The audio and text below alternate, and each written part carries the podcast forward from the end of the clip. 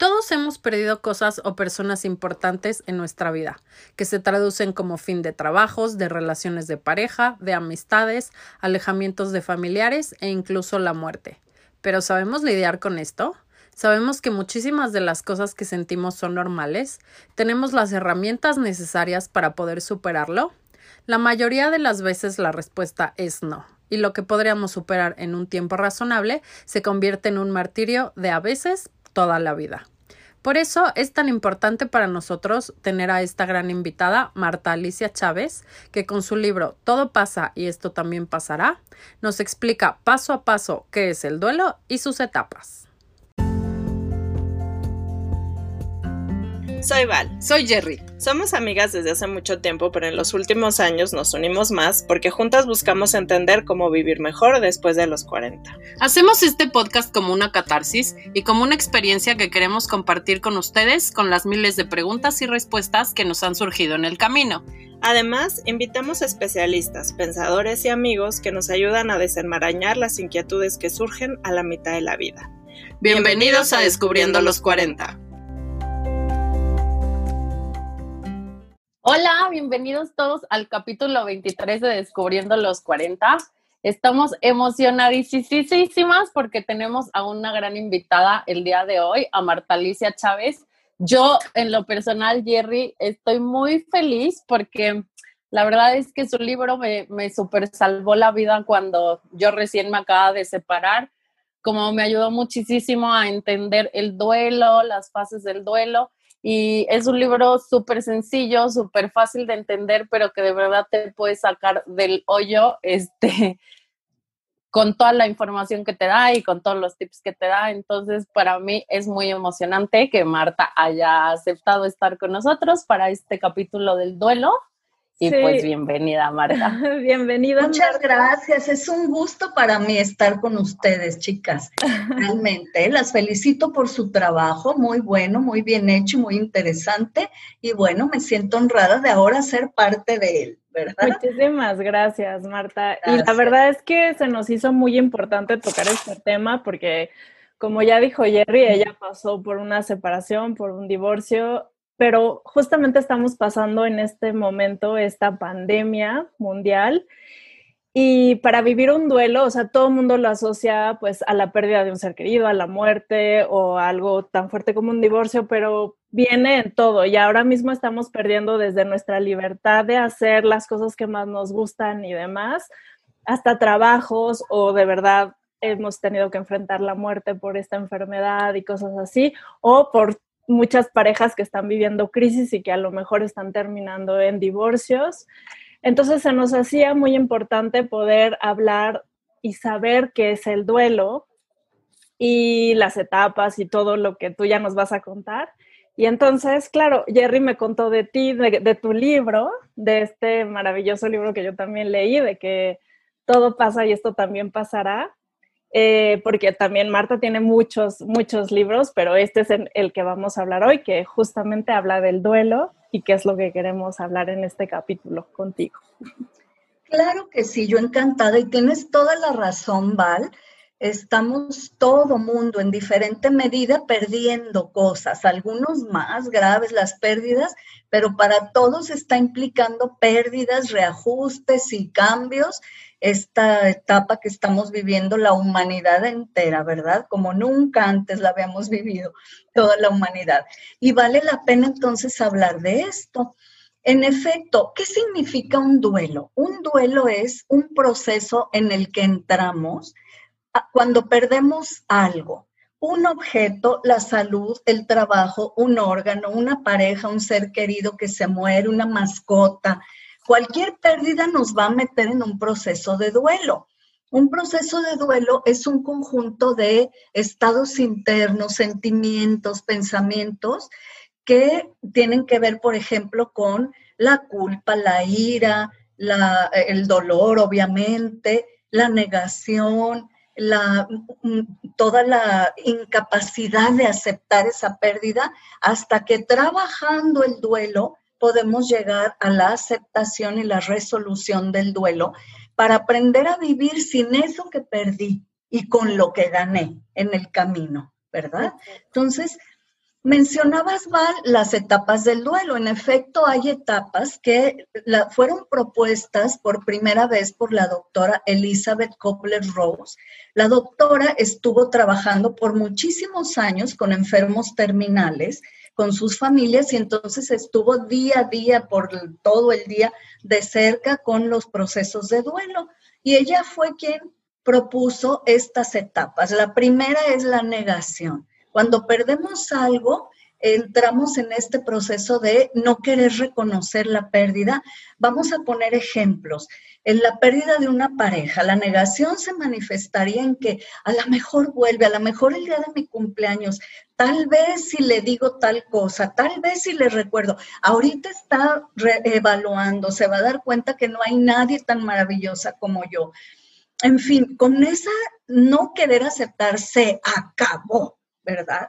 O se pierde, tú pierdes el celular. Bueno, ah, llamas 80 veces a las tiendas donde estuviste o los lugares donde estuviste, vas al auto y lo revisas una y otra y otra y otra vez y los revisas otra vez esperando que, ay, no cheque abajo del asiento y en fin, hasta que te das cuenta, se perdió. Cuando hay una pérdida tan determinante y definitiva como la muerte de un ser querido, entonces la negación se manifiesta en que soñamos que está vivo, soñamos que fue un error, soñamos que llega a visitarnos, en fin. Y así, ¿no? En una enfermedad igual, la negación se manifiesta que vamos 20 veces a que nos hagan la misma prueba, esperando que un laboratorio nos reporte fue un error, no está enferma, ¿verdad? Hasta que ya toda la realidad nos muestra, perdiste tal cosa o tal persona. Entonces ya entramos en esos sentimientos tremendos. Uno de ellos, según la doctora Kobler-Rose, la siguiente etapa de la negación sería la ira, un sentimiento de rabia ante uno mismo, ¿por qué no cuidé el celular? ¿Por qué no volteé a ver? ¿Para qué lo saqué ahí? Hacia Dios también, lo cual es bien difícil para las personas. Reconocer, estoy enojada con la vida o con Dios, ¿por qué me quitaste esto? ¿Por qué me quitaste a mi ser querido si yo soy buena persona? O el trabajo, porque, o, o con los doctores, porque no lo pudieron salvar o enojados con la vida, hasta con el que nos dejó, con, con el, el, ser querido que se fue. Sí, bien a gusto te vas y me dejas con todos los hijos aquí a seguirlos mm. criando yo sola y con deudas y con todos los problemas y tú ya te fuiste, qué a gusto, ¿verdad? Mm. En fin, la ira es un sentimiento muy mal visto socialmente, por eso es bien difícil trabajar con él. Por eso tendemos a reprimirlo, a disfrazarlo, porque se ve mal socialmente hablando. Entonces, cuidado con esto, tenemos que darle el golpe, tenemos que eh, dejarla estar para, y, saber cómo trabajarla, ¿verdad? Como se dieron cuenta en mi libro Todo pasa y esto también pasará, doy un montón de herramientas para trabajar con cada sentimiento. ¿Les parece que aquí mencione alguna herramienta para trabajar con la ira? Sí, por supuesto. porque justamente eh, Jerry y yo somos de estas personas que todos los podemos expresar, y todo, pero la ira es la que nos cuesta un montón de trabajo. La que les cuesta, claro. Porque fíjate, Val, acabas de decir algo interesante. Todos los sentimientos los puedo expresar, pero la ira no, porque si tú estás triste, ¿qué hacen los que están a tu alrededor? Ay, te apapachan y te comprenden y te tratan lindo. Si tú dices, tengo mucha culpa por no sé qué, te tratan de consolar, pero hay de ti si dices, tengo una rabia con mi madre o con mi esposa, con la vida, uff, te ves mal. Pues bien, la ira nos puede ayudar eh, a procesarla, a hacer esto. Por ejemplo, escribir cartas a la persona o a la vida o a Dios si estoy enojada y cartas con la pura verdad. Eh, ¿Por qué te fuiste yo? O, por qué me dejaste? Te di lo mejor de ti, a la primera me abandonaste y te fuiste con alguien más, o, con la vida, o con quien, el doctor. maldito inútil, inepto, bueno para nada, no supiste resolverlo y se murió por eso, o en fin, con quien sea que estemos enojados, tengamos razón o no, sea válido o no, la pura verdad es que estoy enojada. Entonces lo voy a sacar escribiendo, luego voy a quemar esas cartas con toda la idea de que el fuego va a transmutar ese sentimiento, a purificarlo, a transformarlo. También puedo, a veces la ira implica que tenemos mucha rabia físicamente, la sentimos. Entonces se vale hacer cosas como subir y bajar escaleras, salirte a correr, hacer ejercicio, darle de puñetazos al sillón, eh, maldecir al aire, no sobre las personas, por favor, no puñetazos a las personas ni maldecirlas, pero al aire, al sillón, es decir, hacer movimientos fuertes con el cuerpo mm. para que se vaya. Eh, cuando tenemos ira, está en nuestro cuerpo eh, un montón de químicos se están lanzando al torrente sanguíneo bilis, adrenalina, cortisol, corticotropina, otra serie de químicos, de hormonas, sustancias químicas que producen los órganos que entran al torrente sanguíneo. Y si no los hacemos algo para metabolizarlos, nos hacen daño. Entonces, ¿cómo se metabolizan y cómo volvemos al equilibrio con movimientos fuertes con el cuerpo? Ah. ok, como ya Está buenísimo eso. Correr, ejercicio, darle a una perilla de box, darle al colchón, patear el sillón, no sobre la gente. sí, sí, sí. Que aparte que algo que tú dices en tu libro, que es por lo cual tenemos que trabajar con estas emociones, que es que si no salen en otros momentos ¿no? Y me imagino que con la ira, pues la ira sale y a lo mejor te la, paga quien, la persona que menos tenía que ver con lo que a ti te está provocando esa emoción. Exactamente, los sentimientos, por no querer verlos y reconocerlos no, reconocerlos no significa que se van y ya se acabó y se diluyó. Van, ahí están, se acumulan, se acrecientan y van a buscar salud, salidas sustitutivas patológicas, obviamente, para manifestarse. Pues después de la ira viene el dolor, obviamente. El dolor, la ira nos puede servir a veces para tapar el dolor. Porque cuando estamos enojados nos sentimos grandotes, fuertes, poderosos, pero cuando tocamos el dolor nos sentimos vulnerables, tan vulnerables, tan sensibles, que por eso la ira como un mecanismo de protección, hay gente que la mantiene toda la vida. Cuando vemos una persona amargada, siempre anda de malas y todo, si yo te digo lo que tienes mucho dolor en su corazón, no parece a lo mejor dices, ay, claro que no, si es pura amargura, pero es que eso es su máscara y su defensa, ¿no? Entonces, bueno, el dolor, ¿para qué les cuento si ya todos hemos pasado por etapas de dolor donde lloramos, donde sentimos que nunca más vamos a poder ser felices, donde sentimos que ya se acabó la vida para nosotros? Y entonces Fíjense lo perfectos que estamos hechos los seres humanos, de tal manera que cada sentimiento viene, trae pegada la solución. ¿Qué nos dan ganas de hacer cuando sentimos dolor? Llorar. Llorar. llorar. Claro, porque cuando hay un shock, em, shock emocional, el llanto nos ayuda a sacar una cantidad de toxinas que hay en nuestro cuerpo como producto de ese shock emocional. Entonces, llorar es lo que hay que hacer. Cuando dan ganas de llorar, hay que llorar. Y ante un duelo, probablemente vamos a permanecer llorando un montón de tiempo y meses, quizá un año, pero va a llegar el día en que ya no va a haber llanto, ya se acabó, ya se secó, ya no dan ganas. Pero mucha gente piensa que llorar es de débiles, de gente inmadura, de gente tonta incluso. Y es al contrario, darle, tocar los sentimientos es de gente valiente. Pero llorar es necesario. Gran error todos aquellos que dicen que llorar es malo. Mm. Así es como resolvemos el dolor. Y también algo muy importante ante el dolor. Existe este estado interno que mm, Sor Juana Inés de la Cruz, San Juan de la Cruz, le llamaron, le llamaron la noche oscura del alma.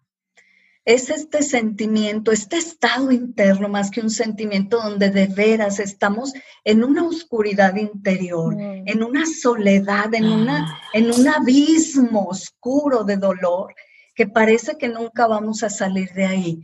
La noche oscura del alma nos conecta muchísimo con nuestro ser interno. No hay sentimiento que nos conecte más con nuestro ser interno que el dolor mm, y con algo superior que buscamos, ayuda de algo superior, porque hay que salir de ese túnel, ¿no? Y entonces, algo que nos va a ayudar a salir del dolor es dejarlo estar, como ya decía, llorar cuando tenemos que llorar y sobre todo abrirle los brazos a la experiencia.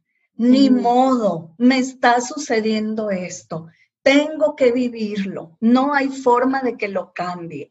En lugar de quererme sacudir la, la experiencia de encima y sacudirme los sentimientos encima, es abrirle los brazos. Aquí está, tengo que vivir esto, tengo que pasar por esto.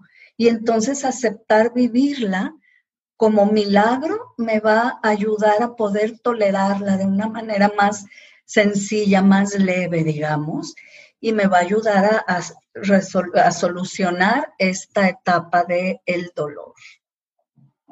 Es que cuando yo recién me había separado, este, yo le decía a Val, es que yo odio estar triste, entonces como yo lo que, menos quiero sentir es dolor, y se lo decía a mi psicólogo, y así él me decía, es que no, no, no, no puedes huir del dolor, o sea, entiendo que no te guste estar triste, pero tienes que vivirlo y tienes que afrontarlo y tienes que sentirlo, y yo le decía, pero es que esto que yo siento así en el pecho de, de que siento que de, verdad me duele el corazón como físicamente, no me puedo ni levantar de mi cama, pero o sea, yo no me quiero sentir así, o sea, yo no quiero vivir esto y, ya, pues todos me decían, no, lo tienes que vivir y, porque aparte yo decía, entiendo que esto tiene que pasar, o sea, ni siquiera es que esté sufriendo porque digo, ay, no, no me quiero separar, o sea, no es eso, no puedo creer el dolor que yo siento. Entonces, cuando, cuando entendí que son cosas naturales y que son procesos por los que todos pasamos y que es una cosa del cerebro, como que ahí fue cuando dije, ok, sí, entonces voy a atravesar el dolor, voy a atravesar como lo que decía Val del enojo, igual, o sea que como no, siempre trato de no enojarme, entonces el día que yo tenía que afrontar que estaba enojadísima por lo que estaba pasando, decía, ¿cómo? O sea, ¿cómo me enojo? ¿Con quién me enojo? ¿A quién le pego? Y sí, justo lo que decía, salía de que mi mamá me decía, ay, oye, mijita, pero no sé qué, y yo le gritaba así como si me hubiera mentado la madre. Entonces, qué importante todo esto que dices de las emociones, ¿no? Sí, y mira, es bien importante lo que dices, Jerry, de que ahí estaba el dolor y tú decías, no lo quiero sentir. Y bueno, a veces es necesario, por ejemplo, cuando el dolor llega a ser tan insoportable que la persona se quiere suicidar, hay que medicarla, hay que salvarle la vida. Nos podemos ayudar con homeopatía, con reiki, con cuarzos, con hierbitas, con esencias de los aceites esenciales, con medicación que nos dé un doctor, con flores de Bach, con tantas formas para ayudarnos a equilibrar las emociones. Pero no esperemos que no lo vamos a sentir. Mm, no es que vamos a dejar de sentir. ¿verdad? Entonces, no hay de otra. Y después de superar esta etapa del dolor, etcétera, viene la etapa de resolución del duelo, que es como ya cuando ya saliste del túnel oscuro. Dicho de otra forma, cuando ya la, la herida se convirtió en una cicatriz. ¿Qué quiere decir la cicatriz? Que ahí está, ahí va a estar siempre la evidencia de que pasaste por eso, el recuerdo de que pasaste por eso, pero ya no va a doler como cuando la herida está abierta. Todos los que tenemos alguna cicatriz sabemos que la tocamos y se siente una, una, sensación, pero no es dolor, no es como si la herida estaba abierta y purulenta y sangrando, inflamada, y la tocas y ahí sí que es un dolor insoportable. Eso es pasar por el proceso de duelo, llegar a convertir la herida en cicatriz. Y ahí está, repito, la evidencia de que pasé por eso. Y cuando viví correctamente el proceso de duelo, entonces voy a salir enriquecida de ese túnel oscuro. Voy a salir más fuerte, más sabia, más en paz, más, más consciente de muchísimas cosas, con muchos, muchos aprendizajes. Exacto, y que, y que la importancia de, de, pasar correctamente las etapas y de aceptarlo y vivirlo es que si no, sí, sí tiene como consecuencias físicas en nosotros, ¿no? O sea, esto de que a veces decimos, ay, bueno, no, o sea, yo ya estoy bien, eh, vamos a echarle ganas y para adelante. Eh, pues sí, aunque no lo creas, puedes empezar a tener insomnio, o trastornos de alimentación, o te aíslas de tus amigos, o sea, sí comienzas a tener exacto. Secuelas físicas, aunque tú creas que no. Por eso es tan importante siempre, aunque duela, vivirlo y aceptarlo y, y pasarlo, tenerte como ser, tener, ser buena onda contigo y, saber que tienes que pasar por estas etapas, ¿no? Por supuesto. Y que, como lo dices, Val, si no pasamos las etapas del duelo, nos la va a cobrar la factura, ¿sí? Porque vamos a tener síntomas físicos, emocionales y simplemente la incapacidad de ser felices en la vida. Hay gente que yo he conocido muchísimos casos en terapia donde la persona tuvo una pérdida muy fuerte hace años. El más dramático que conocí era un caso de una señora, 52 años hacía que había muerto su papá. Y ella me contaba el hecho temblando, llorando, en una angustia que yo dije, oye, acaba de morir hace unos días. Y le pregunto y me dice, cuando yo tenía 16, o sea, hice las cuentas, mm. un duelo no resuelto de 52 años. ¿Por qué? Porque nos vamos atorando en alguna etapa, no le quiero dar el golpe a la ira, no quiero reconocerla, menos trabajarla o al dolor o a lo que vaya sucediendo y entonces nos quedamos atorados ahí en alguna etapa. Vale la pena decir que aparte estas etapas van y vienen, ¿no? No son por orden. O sea, yo me acuerdo que a mí me pasaba que yo un día decía, ay, bueno, ya, ya, ya lo superé, lo tengo superadísimo, soy la más feliz. Y al otro me daba así, amanecía llorando y al otro estaba enojada. Y, y, y, por ejemplo, algo que fue bien chistoso es que, por ejemplo, como dos meses después, yo pensaba en, la, en negociar, ¿no? Entonces ahí decía, ay, bueno, a lo mejor este, a lo mejor un año nos separamos y luego volvemos y estaba en la negación y la negación, y la y el, duelo y se mezclaba con la ira. Entonces yo decía, pero ¿cómo? Si yo ya superé la etapa de la negación o la etapa de el, dolor.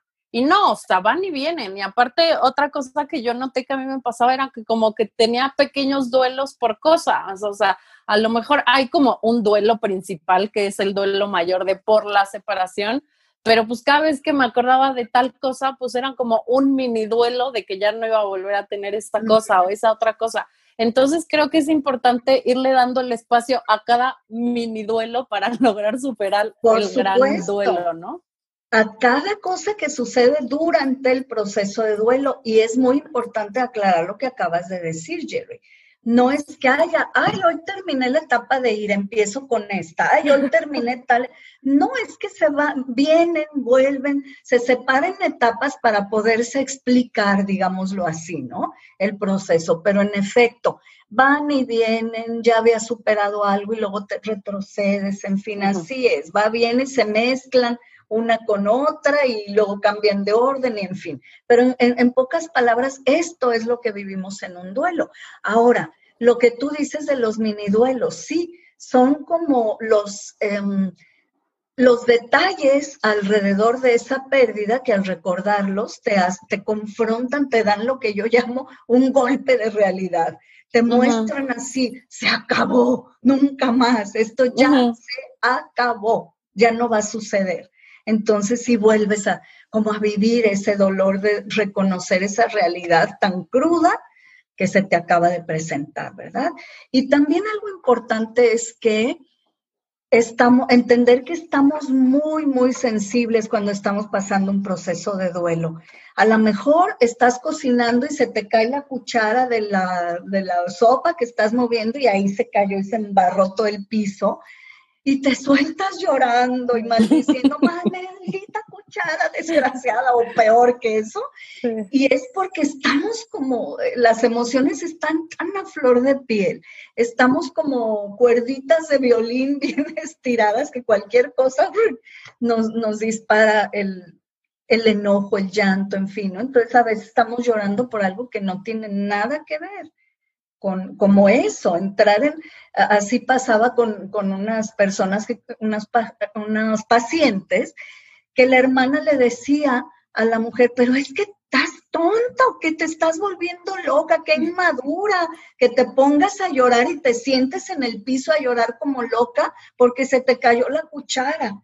Pues no, es que eso era como ese pequeñito detalle de frustración le disparaba y le conectaba otra vez con toda la carga emocional que traía.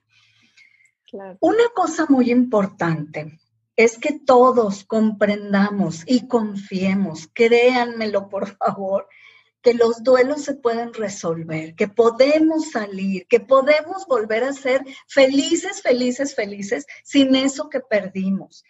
Que eh, esas, esas frases como después de la tempestad viene la calma, etcétera, son reales, son verdaderas. Además, hay que hacer el trabajo, que ahorita les voy a proponer algunas otras herramientas para transitar por el duelo.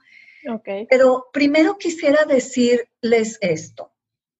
¿Cuánto dura un duelo? ¿Cuánto es el tiempo, digamos, saludable, normal, entre comillas? Que lo normal es lo que pasa más, no necesariamente lo correcto, ¿no?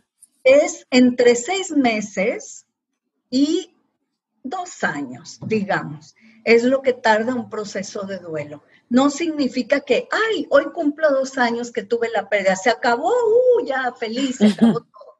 Es bueno, ya saben, no lo tomen tan literal, son periodos, son rangos de tiempo, pero a lo mejor poquito más, poquito menos, pero más o menos es el rango que consideramos que cuando estamos realmente trabajando en la resolución de un duelo, podemos salir de él en ese periodo.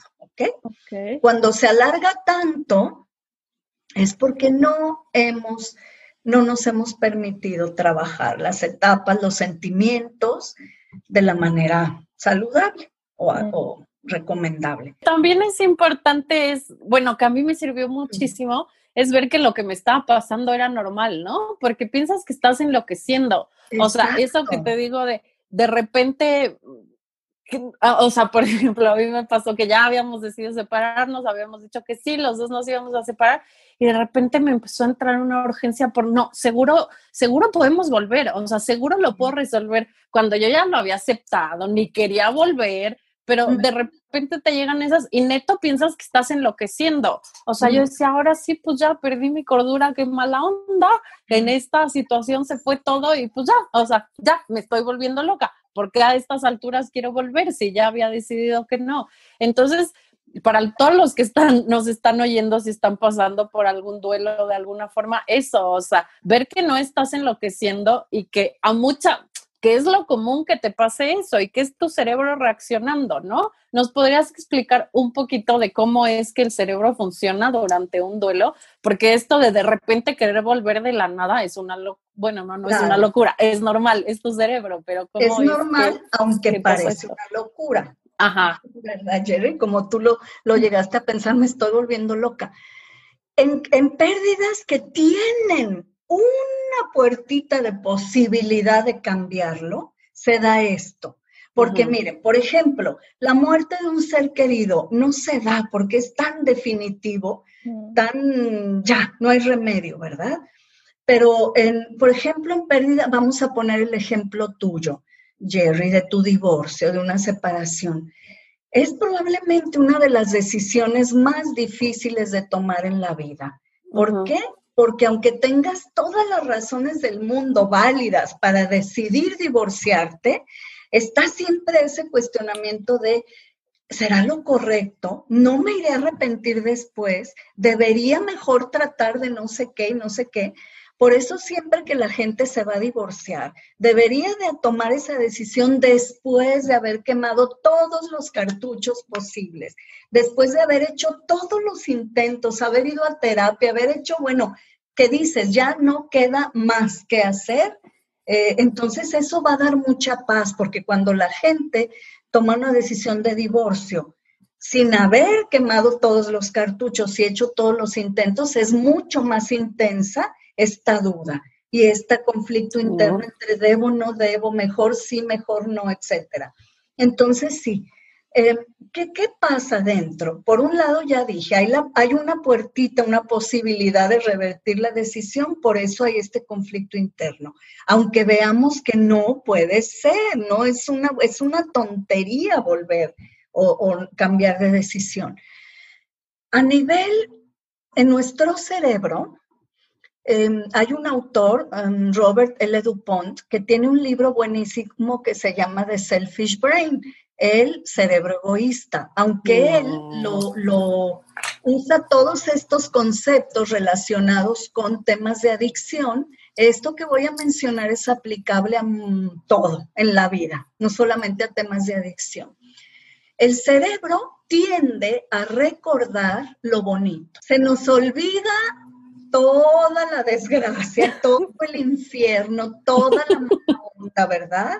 Y entonces el centro de recompensa del cerebro está como, se pone muy activo, como recordando todo eso, ay, qué lindo fue, y cómo, y fuimos y sentimos, y, pero a ver, si aquella vez que tuvimos ese problemón, logramos superarlo, ay, claro que también esto lo podemos superar, ¿sí? Como que más cuando sí se pudo, cuando sí lo logramos, cuando sí fue bonito y olvida todo lo desagradable. Esa puede ser una trampa en los procesos de pérdida porque eso puede ser una de las razones que te detenga y te atore para no poder resolver el duelo, ¿verdad? Porque estás como, como con esto y eso genera algo que es gravísimo, que es las expectativas. Ah, Esta situación que acabo de mencionar alimenta las expectativas y las expectativas, tener expectativas es peligrosísimo, digámoslo así, porque dependo de otro para que se realice lo que yo quiero. Una expectativa es algo que yo tengo, un deseo que yo tengo, pero que depende de otro o de las circunstancias que mi deseo se lleve a cabo. Entonces, eh, puedo, entre más expectativas tienes, más sufrimiento puede ser que tengas. De hecho, así dice Víctor Frankl, el sufrimiento es simplemente tener muchas expectativas que no se cumplen. Eso es el sufrimiento. Entonces, yo con mis pacientes, cuando tienden a, por ejemplo, hace dos días que atendí a este chico que está saliendo de una relación tan patológica con una mujer tan enferma y que lo ha abusado horriblemente, en fin, y de pronto se le viene esto que decías, Jerry, de recordar, ay, es que tan bonito, y se pone a ver fotos y a llorar. Entonces lo que hice con él fue instalarle una técnica que se llama anclaje, que es para que cuando entras en esa onda de recordar, ay, fue maravilloso, él active ese anclaje de manera que lo bote, lo, dispare hacia recordar la razón por la cual te estás separando de esa persona tan enferma. Claro. Te recuerde eso, te saque del ay, qué lindo, ¿no? Claro. Porque de otra manera, por eso hay relaciones que duran una vida eh, de puro sufrimiento.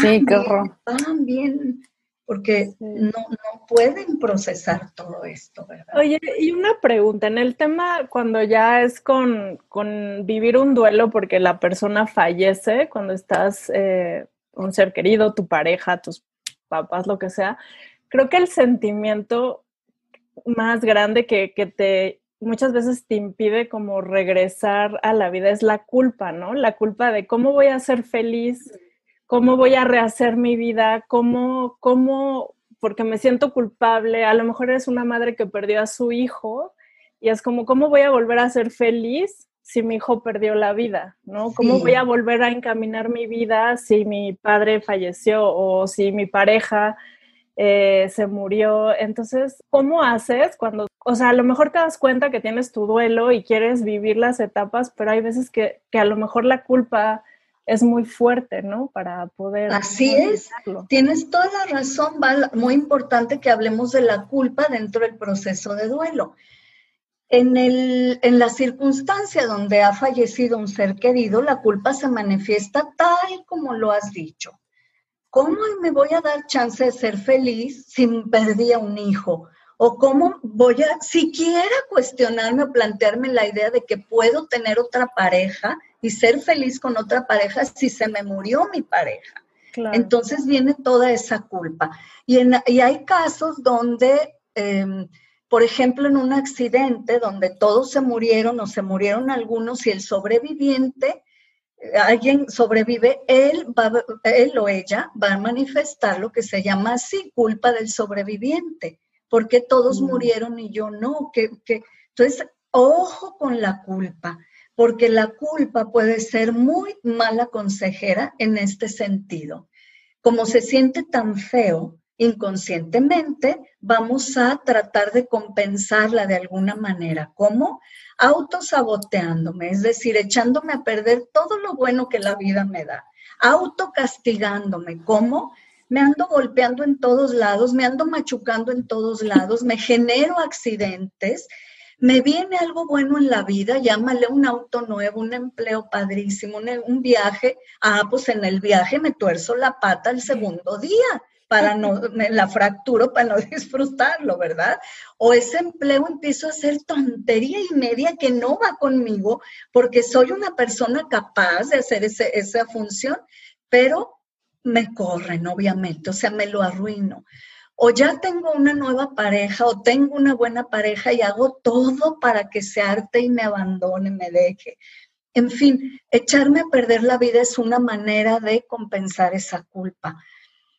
Y la culpa se va a dar también de otra forma en otro tipo de duelos donde no hay donde no hay pérdida de un ser querido, la muerte de un ser querido.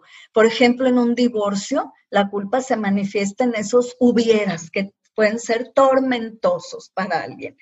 Hubiera adelgazado, Tal vez si hubiera sido más cariñosa, tal vez si hubiera hecho ejercicio, tal vez si hubiera estado más tiempo con él, con ella, tal vez si hubiera sido menos rabiosa y menos reclamona, tal vez si hubiera cocinado más rico, tal vez si hubiera ganado más dinero y traer más dinero a la casa, no me hubiera abandonado.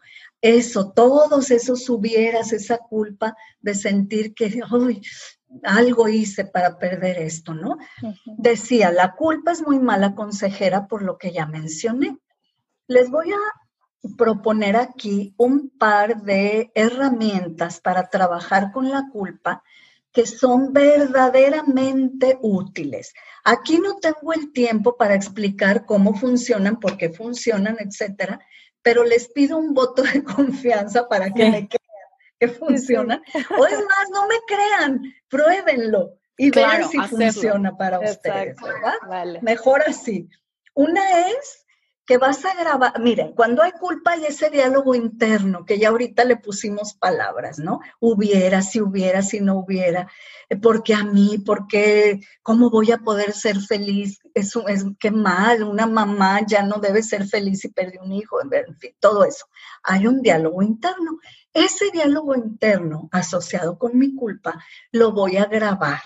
Voy a tomar mi celular, mi grabadora, lo que tenga, lo voy, digamos, a sacar de dentro de mí, el diálogo interno, y a poner afuera en esa grabación. Lo voy a verbalizar. Y entonces empiezas a grabarte diciendo todo eso. Ay, sí, pero qué mal, porque no me di cuenta, debí haber hecho, debí de no haber hecho, es que si hubiera, es que si no hubiera, este, yo tuve la culpa porque no sé qué, o en el tema de perder un ser querido, me voy a ver muy mal siendo feliz, yendo a fiestas, riéndome, eh, ¿cómo si perdí a esta persona? Debería estar el resto de mi vida llorándolo o de todo lo que cada quien traiga en su diálogo interno, lo vas a grabar. Esto es privado, no te preocupes de que, ay, me van a oír o me... Tú nada más, por favor, sé honesta, sé honesto con expresar en esta grabación todo eso. Y luego, mínimo, que la grabación dure mínimo 15 minutos, aunque sea lo mismo, porque de hecho va a ser lo mismo porque lo repetimos una y otra vez lo mismo. No importa que sea lo mismo que ya dijiste hace dos minutos, dale, sigue diciéndolo hasta que se completen unos 15 minutos de grabación. Y luego lo vas a escuchar eso todos los días, mínimo una vez al día, mejor si son varias veces al día.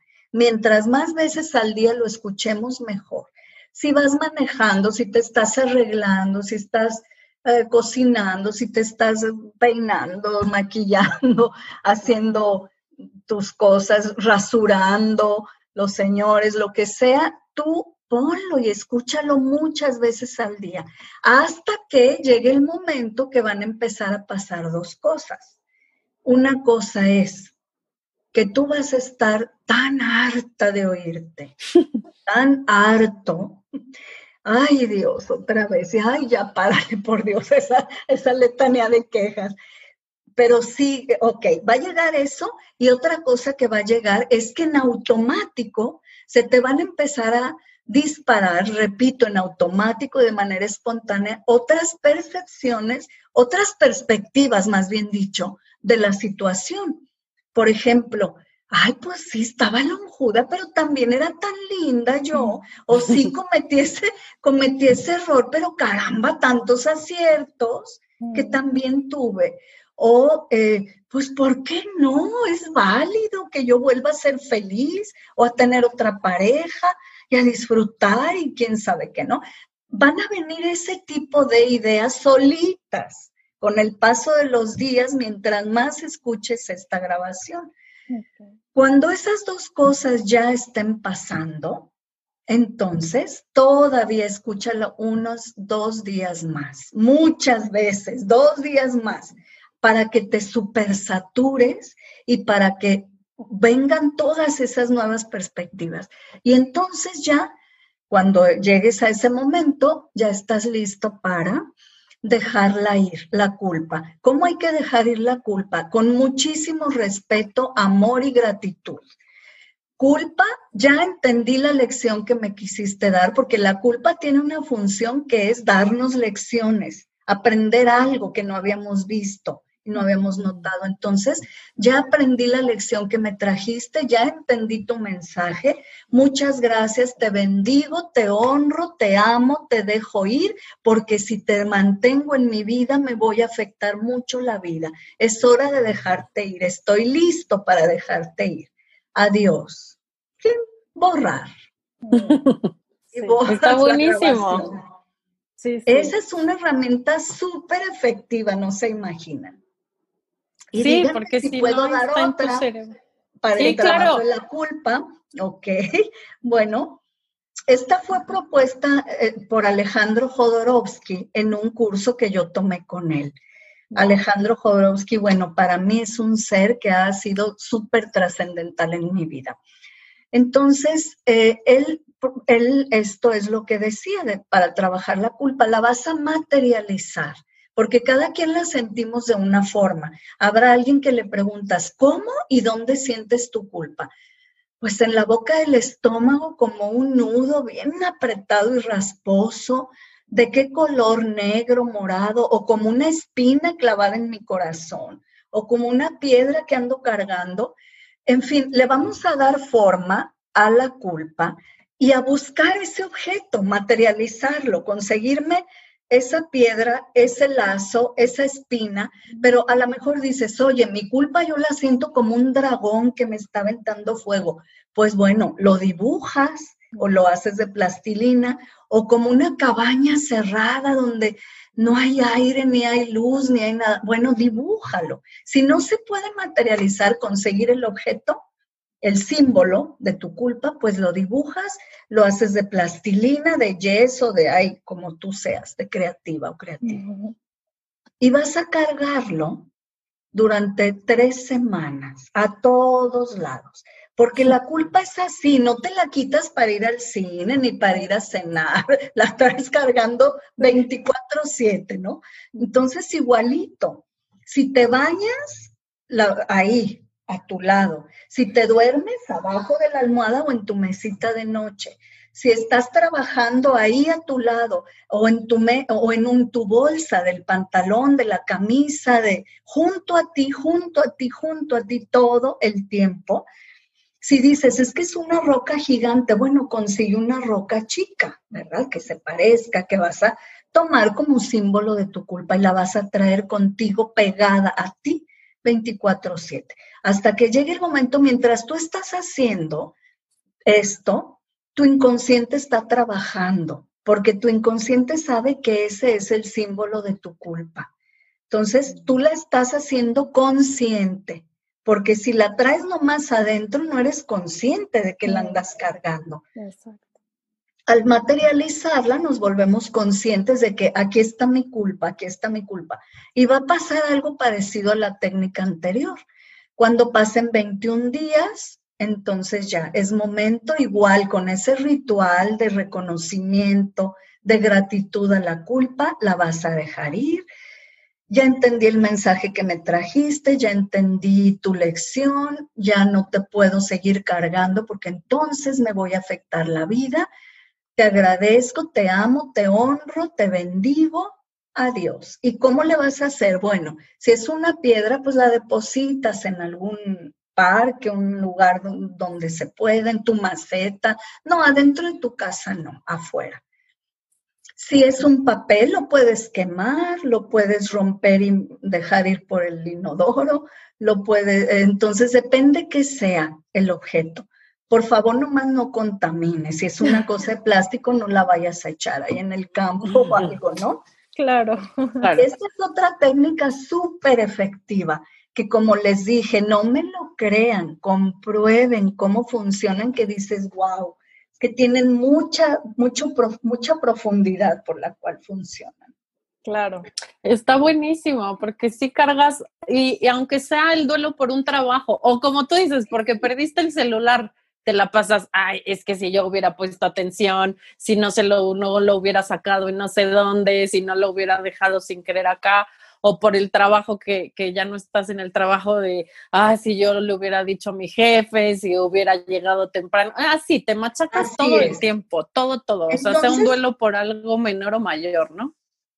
Sí, Jerry, y cualquier situación que nos haga que traemos culpa por lo que sea, porque fui mala mamá, ay, qué pésima fui, no estuve con ellos, les pegaba, qué sé yo, lo que era, lo, lo, que te haga sentir culpable en la vida, trabájalo a través de estos medios, pero por favor aprende la lección que te trae la culpa, porque para eso viene a tu vida. Todos los sentimientos, todo lo que nos pasa es porque nos trae un aprendizaje. Entonces hay que ver el aprendizaje.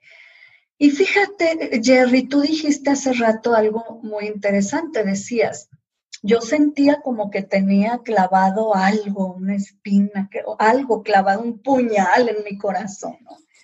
Porque los sentimientos, debemos aclarar esto, los sentimientos no están en el cuerpo, se sienten en el cuerpo, pero no están realmente. Los sentimientos son energía. Y los, mm. los describimos así, decimos, siento una losa en la espalda, siento un ladrillo que me oprime el pecho y no puedo respirar, siento una piedra atorándome la garganta y no puedo llorar o expresar, o ese puñal en el corazón, en fin, ¿no? Pero fíjense, esta paciente mía tenía una sensación constante en su garganta de que tenía una bola aquí y decía, yo no me siento nada, pero no puedo ni pasar la, comida, de que siento que hay una bola aquí que me, que me este, impide. Obviamente, pues lo primero fue ve al doctor a que te hagan todos los estudios necesarios, a ver, a lo mejor hay un tumor ahí o algo, ¿no? Absolutamente nada. ¿Qué era esa bola? Era angustia vieja, vieja, muchas palabras no dichas, muchas lágrimas no expresadas, desde hace muchísimo tiempo. Entonces, así se sienten los sentimientos. A ti te dices, tengo una losa en el corazón que no me deja respirar en el pecho, te abren el pecho, no hay nada, no hay una losa, no hay una espina, no hay un puñal, pero son bloqueos de energía, los sentimientos, ¿ok? Mm, Quiero decir, son energía, perdón, cuando se sienten así en el cuerpo es porque ahí está un bloqueo de, mm. de este sentimiento, de esta energía. Y por eso poniendo como base la ley de Newton, que creo que es la segunda ley de la conservación de la energía de Newton, dice, la energía no se crea ni se destruye, solo se transforma. Por eso podemos transformar esa energía, esos sentimientos. ¿Cómo?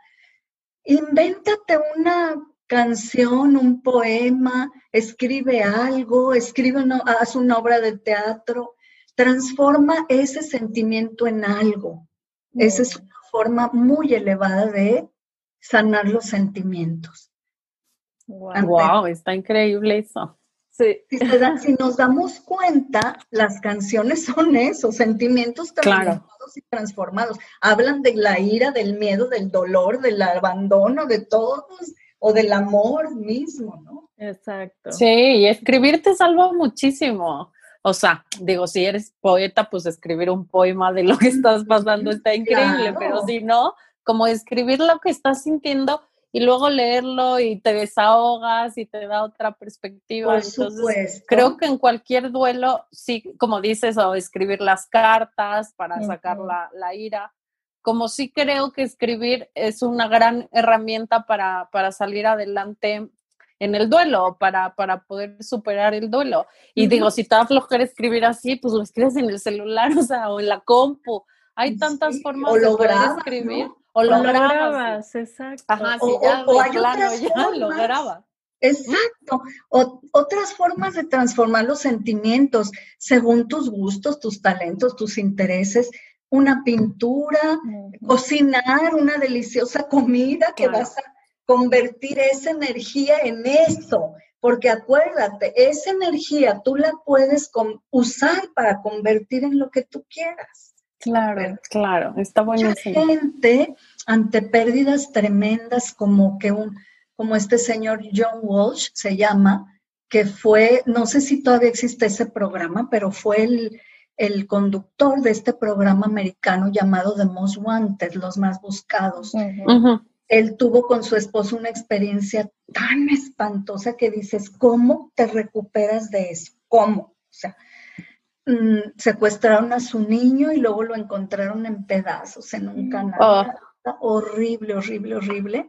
Entonces, un niñito de ocho años. Entonces, todo ese dolor que te puede llegar a convertirte en un asesino, en un psicópata, cómo lo transformaron lleva, generando este programa de Most Wanted, donde un ah. grupo eh, eh, de abogados, este, mm, detectives, en fin, gente relacionada con esto, como equipo trabajaban para encontrar a los peores criminales sobre la tierra y hacer justicia. Entonces, así es como trabajas esa rabia, esa indignación, ¿no? o gente que tiene un hijo que nació con síndrome de Down. Cómo, todo ese dolor, cómo lo transforma, pues haciendo un grupo, creando un grupo de padres y madres con hijos de síndrome de Down, un grupo de apoyo donde se juntan para apoyarse emocionalmente unos a otros, ¿verdad? Claro, crear con el sentimiento, crear con el dolor, crear con la ira, crear con la culpa. Y creo que eso es parte de entender este, algo que tú también dices en el libro, que todo es una lección, no una lección de una lección ruda, pero, o sea, sí todo lo que vivimos es para aprender algo o, o tiene como un fondo más allá de lo que puedes ver de principio, como una separación, cambiar de trabajo, todo, todo, de todo y hasta de lo más fuerte, como tú estás contando esta historia de este señor, pues es horrible, su historia es horrible y lo que le sucedió es espantoso. Y lograr lograr esa vivencia, transformarla en algo que le va a servir al mundo o que te va a servir a ti o que le va a servir a tu familia. O sea, sí, como que una vez que entiendes que las cosas que te pasan te pasan por una razón más allá de lo que puedes ver, te da muchísima paz, ¿no? Así es, y te ayuda mucho en este proceso de aceptación.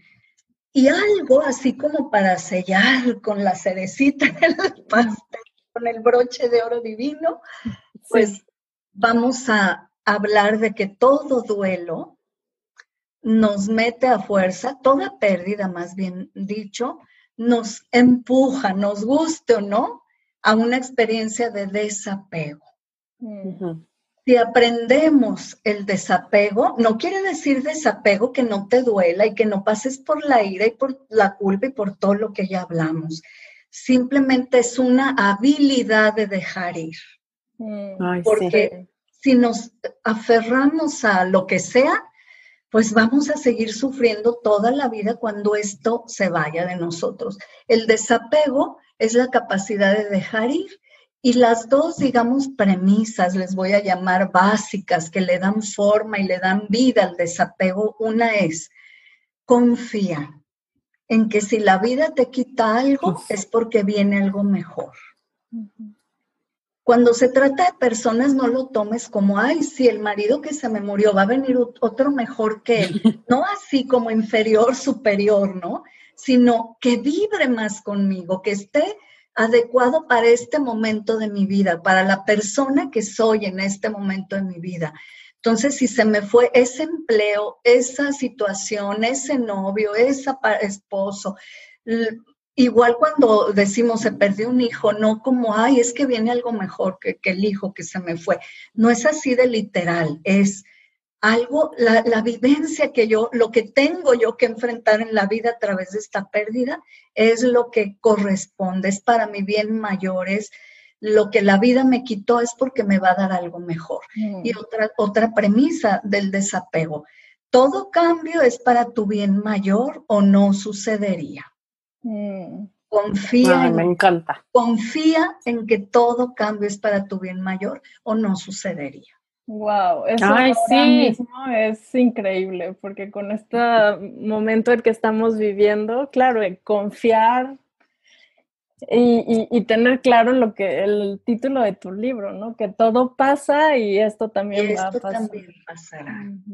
Hijo, sí, y, y cuando estás ahí en ese momento, como no ves cómo va a pasar, dices, ¿cómo va a pasar? O sea, si ahorita estoy en el hoyo, me siento pésimo, estoy tristísima, y, y, pero de verdad, yo lo que también le deseaba desde el principio es que yo le decía, güey, veo el final a través del túnel. No sé cómo, digo, veo la luz eh, al final del túnel.